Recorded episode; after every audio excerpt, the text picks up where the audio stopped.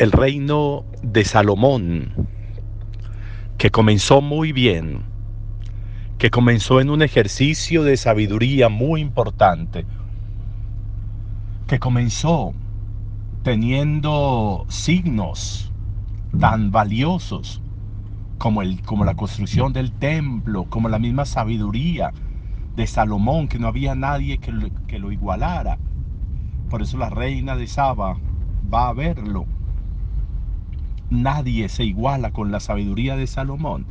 El reinado de Salomón es un reinado floreciente hasta hasta que se desvía Salomón.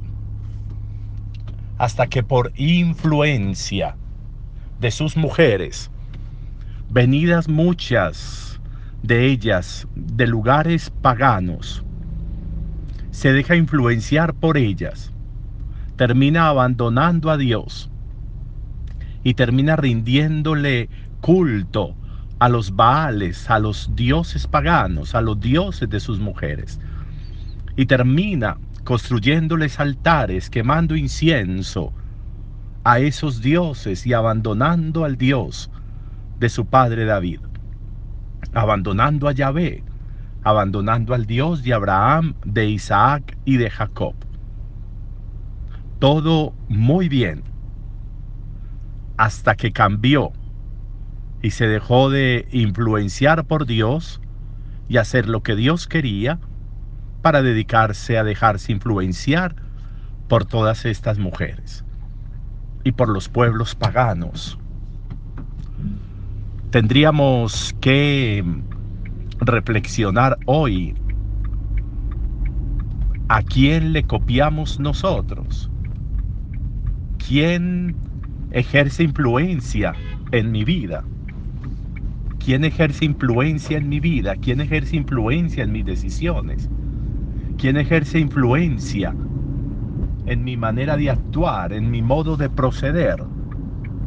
¿Quién influye en mí? ¿A quién le hago caso yo? Podría ser de nuevo una, una reflexión interesante porque de eso depende todo.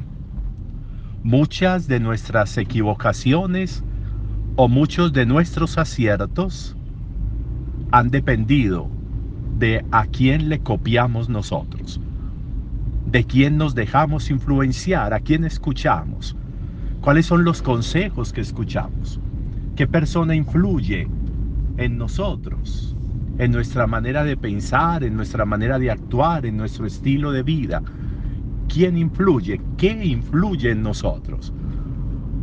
Porque puede que a veces no sean personas, puede que a veces sean pasados, sean situaciones pasadas, puede que a veces sean insatisfacciones pasadas, puede que a veces sea la experiencia de las culpas viejas en nosotros, que están influyendo, que terminan influyendo y que nuestras decisiones de hoy se toman desde la realidad pasada, desde lo viejo.